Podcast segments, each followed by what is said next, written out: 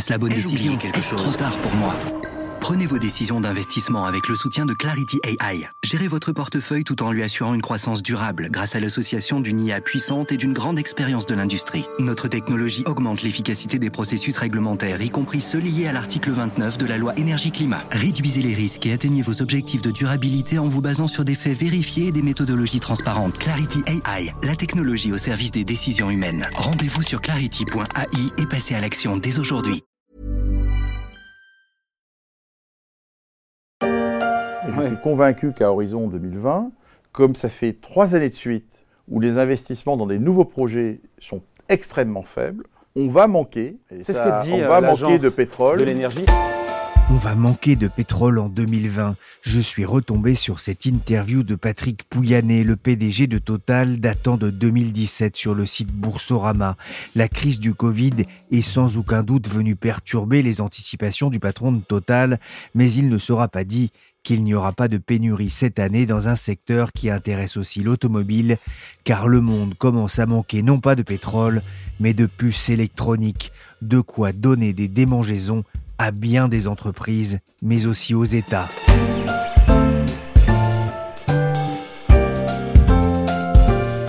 Je suis Pierrick Fay, vous écoutez La Story, le podcast d'actualité des échos, et on va essayer de comprendre pourquoi le monde commence à manquer de semi-conducteurs. Et au niveau mondial, c'est aussi une pénurie qui inquiète l'économie dans son ensemble. Il n'y a pas assez de semi-conducteurs. De quoi s'agit-il? Eh bien, c'est un composant essentiel pour fabriquer les puces électroniques que l'on trouve dans à peu près tous les objets et outils qui nous entourent. Cela ne va pas être aussi facile que de faire des provisions de sucre, de pâte ou même de papier toilette, mais il pourrait bien devenir plus compliqué de changer de téléphone, de télé, d'ordinateur, voire même de voiture, pas parce que ces produits de la vie courante vont coûter plus cher, mais bien parce qu'on commence à manquer d'un élément devenu essentiel, les semi-conducteurs, ce qu'on appelle les puces. Mais pourquoi? Alors qu'on pouvait penser que le ralentissement économique mondial allait au contraire peser sur les ventes de fabricants de biens de consommation. Pour essayer de comprendre, j'ai appelé Florian Deb. Il est journaliste au service high-tech des échos. Je lui ai d'abord demandé ce qu'on entendait par puce électronique. Les puces électroniques, elles sont partout, mais elles sont si petites que vous ne les voyez probablement pas. Pour résumer, il s'agit des, processeurs qui donnent toute la puissance euh, à vos smartphones, à vos ordinateurs. Il s'agit des, composants mémoire qui stockent les informations traitées par les processeurs. Et il s'agit aussi des, capteurs qui, par exemple, déclenchent les phares de nos voitures quand la nuit tombe. On voit donc qu'elles sont effectivement euh, partout. Elles sont au cœur des, des principales industries mondiales aujourd'hui? De plus en plus, oui, vous avez raison. À l'origine, elles étaient surtout présentes dans objets high-tech, comme le smartphone, l'ordinateur, la télévision, mais la plupart des objets qui nous entourent devenant eux-mêmes de plus en plus électroniques, voire connectés, les, puces y sont installées également. Il y en a donc dans les voitures, je l'ai dit, dans les machines-outils, dans les avions, dans les satellites, pour faire simple, dans tous les objets d'un écrit. C'est un marché important, estimé à 433 milliards de dollars. C'est un peu plus euh, du cinquième du marché automobile mondial. Florian, euh, qui sont les principaux producteurs mondiaux de puces? Ça dépend de quelle puce vous parlez. En Europe, il y a de belles sociétés comme le franco-italien ST Microelectronics qui conçoivent et fabriquent des puces destinées au monde industriel et notamment au secteur automobile. Aux États-Unis, vous trouverez des, ingénieurs qui restent euh, champions du monde de la conception des processeurs les plus avancés pour smartphones et pour les, les serveurs informatiques. Je pense à Intel, je pense à Qualcomm, je pense à Nvidia. Mais l'essentiel de la production, c'est maintenant en Asie. Taïwan, la Corée du Sud, le Japon et la Chine comptent pour 70% de la production mondiale de puces électroniques. On voit que l'Asie, hein, c'est une région qui semble plutôt épargnée par la crise du Covid. On pensait un temps que la pandémie allait perturber la production industrielle de puces électroniques. Ça s'est un peu passé, hein. ça a été un peu le cas au printemps dernier. Mais pour comprendre pourquoi on manque de puces aujourd'hui, il faut chercher d'autres explications que le Covid. Euh, Florian, pourquoi est-ce qu'on manque de puces aujourd'hui? Tout simplement parce que la demande atteint des sommets et que ce n'était pas du tout prévu.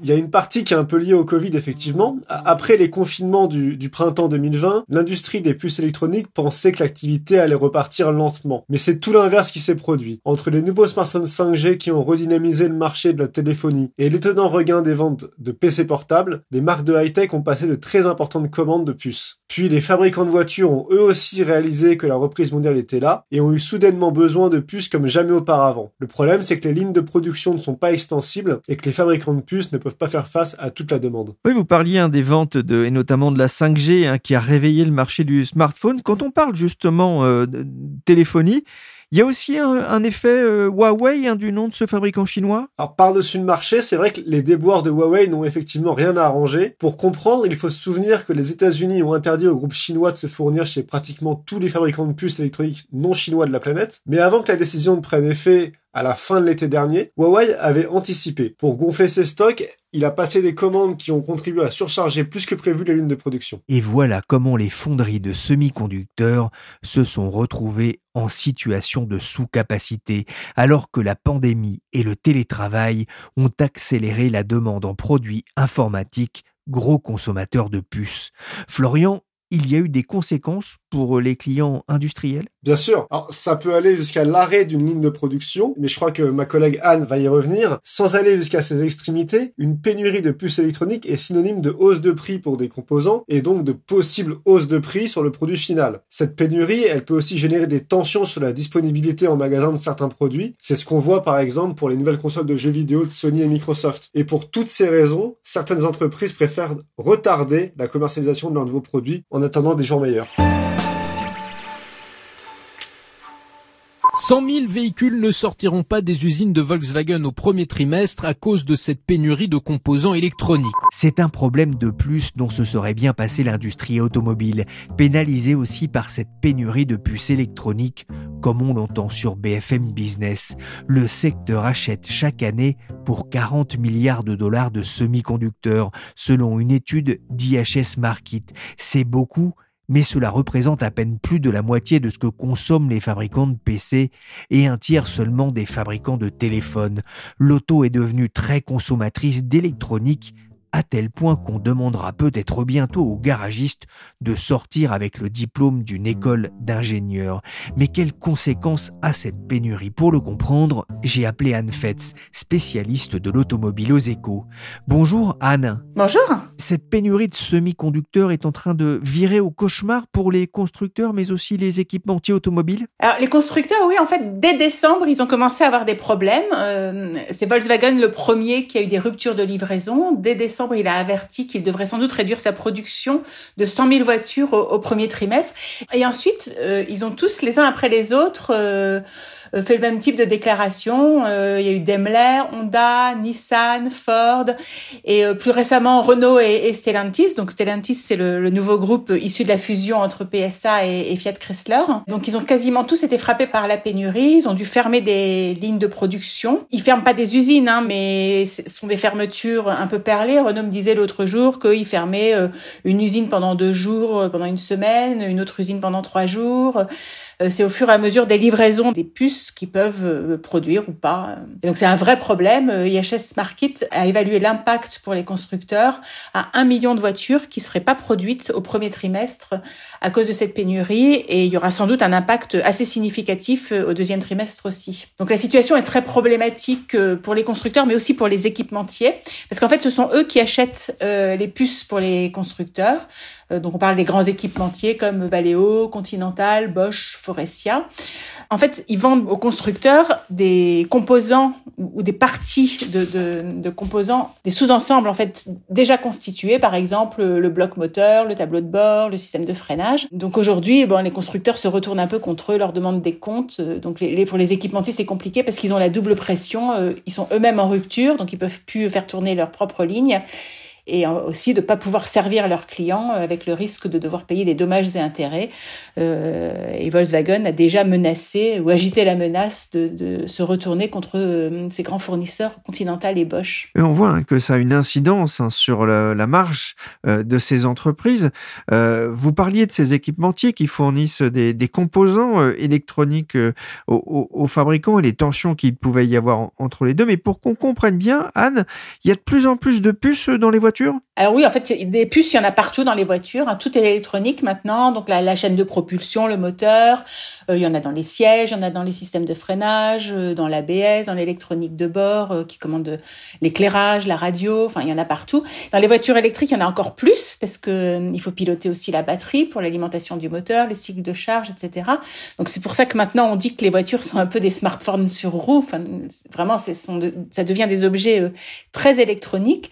le cabinet Roland Berger a fait une étude là-dessus euh, et il, a conclu qu'aujourd'hui, les semi-conducteurs représentaient déjà 16% du coût des, voitures et dans les voitures électriques, ça monte même à 35%. Et même, ça pourrait encore augmenter davantage euh, avec la voiture autonome, euh, les aides à la conduite, parce que là, il y aura encore plus d'électronique et de, systèmes de semi-conducteurs. Il va donc y avoir un, souci de production, moins de voitures produites, au, moins en tout cas au, premier, peut-être au deuxième trimestre, un manque à gagner hein, pour les constructeurs, avec un autre souci également également pour euh, euh, bah, les fabricants d'équipements ou d'automobiles, c'est que les, prix euh, risquent de flamber? Oui, c'est l'offre et la demande. donc oui, les fabricants de puces et de semi-conducteurs ont, eu tendance à augmenter leurs prix. On a parlé de hausse allant jusqu'à 30%. Mais surtout, ce qui s'est passé, c'est que ils ont cherché à favoriser les meilleurs payeurs. C'est-à-dire le problème pour l'auto, c'est que l'auto absorbe une toute petite part de la production de semi-conducteurs. Elle est en concurrence avec des industries comme les télécoms ou l'informatique, dont les marges sont bien plus élevées et donc ils sont prêts à payer bien plus que l'auto. Par exemple, le grand fournisseur de Taïwan, TSMC, il intervient dans la production de 70% des semi-conducteurs destinés à l'automobile, alors que l'automobile ne représente que 3% de, son chiffre d'affaires. Donc on voit bien que euh, l'automobile, dont les marges sont finalement assez faibles, ne peut pas s'aligner euh, face aux, grandes industries, euh, aux marges plus élevées. Donc, en fait, comme ils peuvent pas payer, ben, ils sont pas servis, tout simplement. Donc, ils sont très affectés par euh, les pénuries de semi-conducteurs. Anne-Florian Deb m'expliquait tout à l'heure que les fabricants de semi-conducteurs avaient prévenu les constructeurs de ce risque de pénurie. Ils ont été imprudents ou, ou imprévoyants? Alors, en fait, les constructeurs, ils achètent pas les semi-conducteurs en direct. En fait, ils, achètent euh, ce que je disais tout à l'heure. Ce sont les, grands équipementiers qui achètent les semi-conducteurs, euh, qui, font les sous-ensembles, qui ensuite vendent aux, constructeurs. Donc, ce qui s'est passé, c'est que quand euh, il y a eu la pandémie de coronavirus au printemps 2020, les constructeurs ont arrêté leurs usines. Donc, ils ont stoppé ou réduit leurs commandes aux grands équipementiers, qui du coup eux-mêmes ont réduit leurs commandes aux fabricants de semi-conducteurs. Donc ensuite, quand la production est repartie, ben, ils ont été un peu lents à réagir et les capacités étaient réservées par les autres industries dont j'ai parlé, dont la demande avait elle aussi augmenté. Donc aujourd'hui, tout le monde se renvoie un peu la balle pour savoir euh, qui est responsable. Les équipementiers disent ben c'est de la faute des constructeurs puisqu'ils nous ont pas passé des commandes fermes, on n'allait pas commander sans savoir s'ils allaient prendre les puces. Les constructeurs disent bah c'est les équipementiers, ils nous ont pas protégés, ils nous ont pas prévenus. Euh, on a fait une interview de Carlos Tavares euh, la semaine dernière qui disait ça exactement. Il disait on a un problème de relation avec les équipementiers. En fait, ce qui se passe, c'est que les constructeurs n'ont pas de vision d'ensemble de la chaîne d'approvisionnement. Comme ils ont des relations que avec leurs grands fournisseurs dits de rang 1, ben finalement, ils n'ont pas conscience des problèmes euh, qui peuvent se passer derrière. Et donc, par exemple, ils n'avaient pas du tout conscience euh, de, la dépendance euh, du secteur automobile aux fabricants de semi-conducteurs taïwanais dont je parlais tout à l'heure, la TSMC. Ils n'avaient pas conscience non plus des délais de fabrication qui sont ben, très élevés dans, les semi-conducteurs. Hein. Ils sont de 14 semaines minimum, alors que les constructeurs passent traditionnellement des commandes à 12 semaines. Donc on voit bien qu'il y a un petit, euh, un petit problème. Et en fait, ce qui est intéressant, c'est qu'on voit l'exemple de Toyota, qui est euh, un des rares constructeurs automobiles épargnés. Toyota, ils avaient déjà subi ce type de pénurie de semi-conducteurs pendant le tsunami de 2011.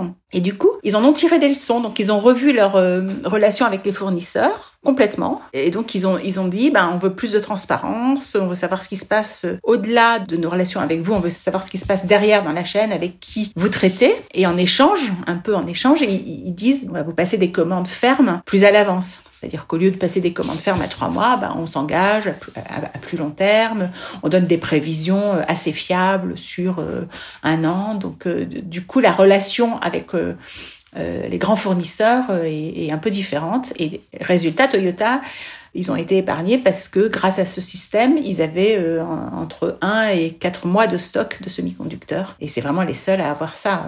Et c'est assez surprenant parce que Toyota, ils sont réputés pour être les grands champions de l'industrie euh, en juste à temps, de, de, la fabrication en juste à temps, c'est-à-dire euh, soi-disant zéro stock. Et en fait, ben, on voit que c'est pas du tout une, un principe dogmatique. Quand ça s'impose, ils constituent des stocks. Donc ça, c'est tout l'intérêt d'avoir une vision de sa chaîne d'approvisionnement, une vision des risques liés à à ces chaînes d'approvisionnement que les autres constructeurs ne semblent pas avoir eu. Pour les constructeurs, justement, 2021 s'annonce encore comme une nouvelle année compliquée? C'est sûr qu'ils n'avaient pas vraiment besoin de ça. Hein. Ils sortent d'une année 2020 déjà très compliquée avec la crise du coronavirus, qui a vraiment amputé leur chiffre d'affaires de 20%, 30% selon les constructeurs. Là, déjà, plusieurs ont estimé que la pénurie aurait un impact de plusieurs milliards de dollars sur leur compte. Ford a dit jusqu'à 2,5 milliards de dollars euh, rien qu'au premier trimestre. Et les spécialistes euh, des semi-conducteurs pensent que ça va durer, compte tenu des contraintes de production, du temps qu'il faut pour construire de nouvelles capacités de production.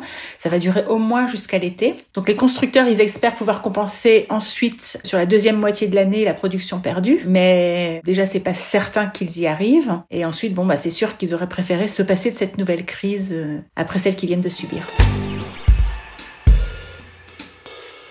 Florian, je reviens vers vous. Cette pénurie dans l'automobile peut-elle se propager à d'autres secteurs jusqu'ici épargnés? Potentiellement oui, puisque les mêmes mots peuvent causer les mêmes problèmes. Les usines étant surchargées, le risque, c'est effectivement que les fabricants de puces ne puissent plus répondre également aux euh, commandes passées par les fabricants de smartphones et les fabricants d'ordinateurs. Alors pour l'instant, vous l'avez dit, c'est pas encore le cas, même si on voit évidemment quelques tensions. Il faut savoir que l'industrie des semi-conducteurs est habituée à ce type de situation. La pénurie, c'est presque une, normalité dans le cycle de vente des semi-conducteurs. La différence, c'est que là, on est à un niveau très très élevé. Mais justement, le marché est appelé aussi à grandir, grandir et à devenir bien plus important dans les années à venir. Qu'est-ce qui va se passer? On ne peut pas encore vraiment dire. De l'aéronautique à l'automobile, en passant par l'informatique et les nouvelles technologies, les puces électroniques sont devenues le nouvel or noir des États.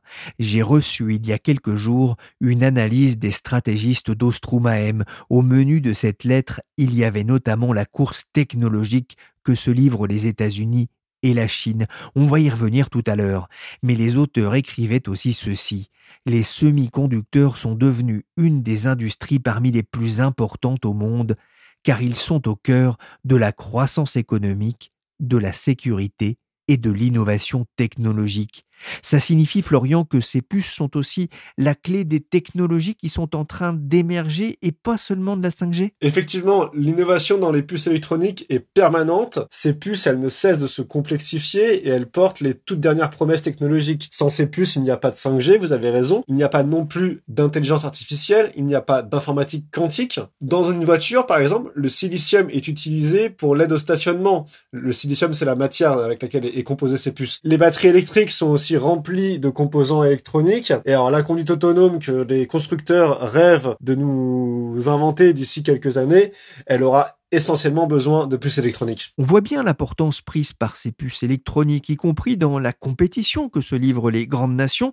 Ça signifie, Florian, que les semi-conducteurs sont devenus l'objet d'un enjeu géopolitique mondial? C'est un sujet qui se discute maintenant au plus haut niveau par les gouvernements et même par les chefs d'État entre eux. L'une des raisons à cette géopolitique des puces, c'est que les semi-conducteurs sont partout, y compris dans les armes des soldats sur le champ de bataille. Dès lors, les États-Unis entendent défendre ce qu'ils appellent leur leadership sur le secteur civil des semi-conducteurs, car ce sont ces entreprises civiles qui innovent au service des militaires. L'Europe parle, elle, de protéger sa souveraineté en développant sa propre industrie des puces électroniques. C'est un enjeu fort, vous le disiez, pour les États-Unis qui ont un leadership à maintenir.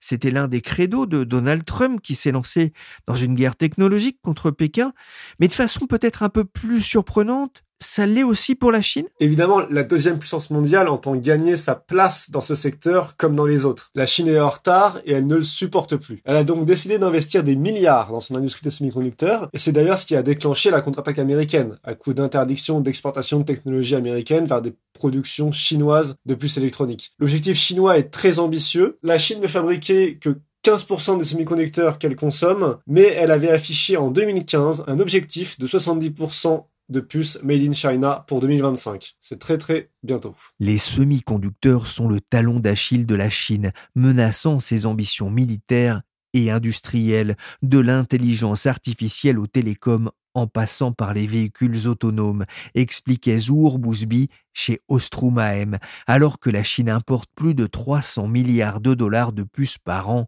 soit plus que ses importations de pétrole, on en revient à ce nouvel or noir proche de la couleur du silicium. Selon le Crédit Suisse, la Chine aurait investi plus dans l'industrie des semi-conducteurs que les Américains pour envoyer leur premier homme sur la Lune.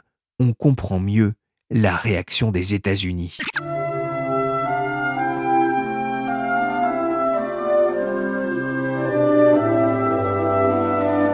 Et nous, dans tout ça, eh bien, c'est pas la joie.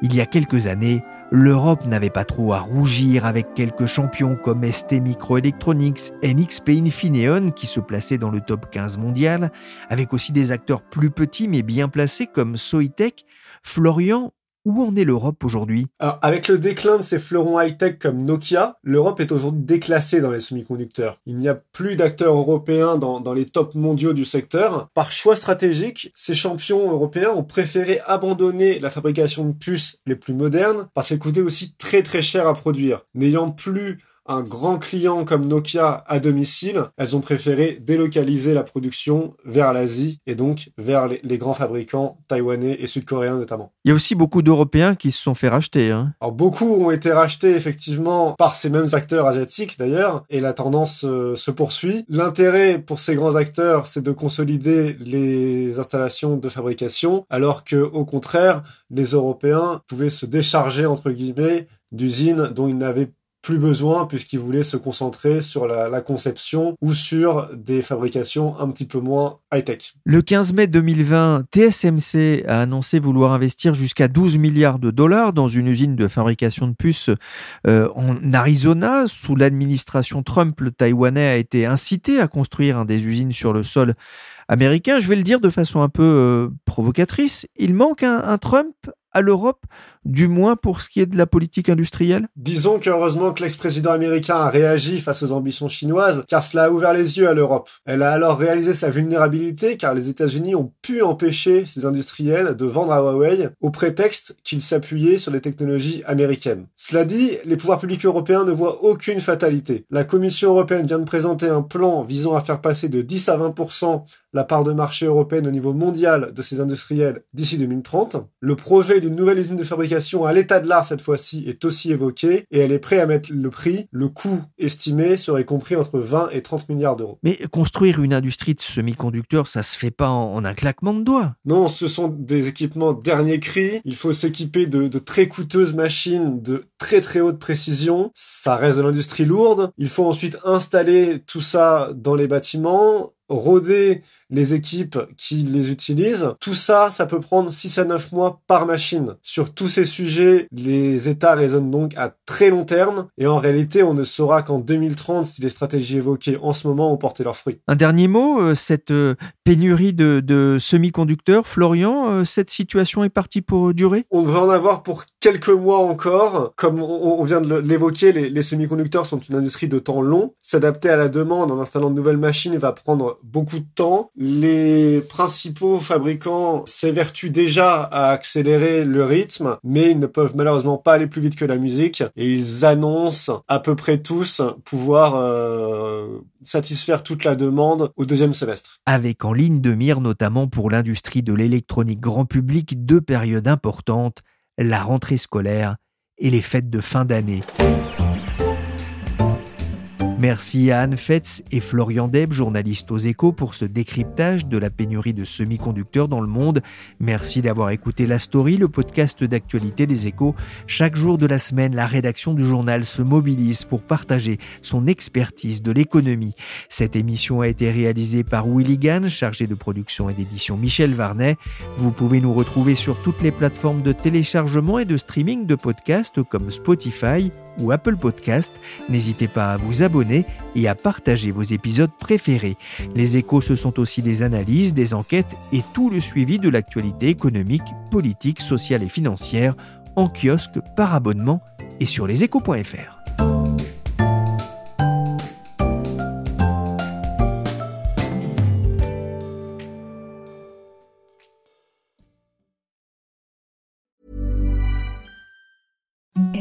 the softest sheets you've ever felt. Now imagine them getting even softer over time. That's what you'll feel with Bowl and Branch's organic cotton sheets. In a recent customer survey, 96% replied that Bowl and Branch sheets get softer with every wash. Start getting your best night's sleep in these sheets that get softer and softer for years to come. Try their sheets with a 30-night guarantee. Plus, get 15% off your first order at bowlandbranch.com. Code BUTTERY. Exclusions apply. See site for details. Want truly hydrated skin? Meet Osea's Body Care Breakthrough Hyaluronic Body Serum. It's clinically proven to increase hydration by 161%. It's lightweight, fast absorbing, and delivers 24 hours of hydration for silky smooth skin without any sticky afterfeel.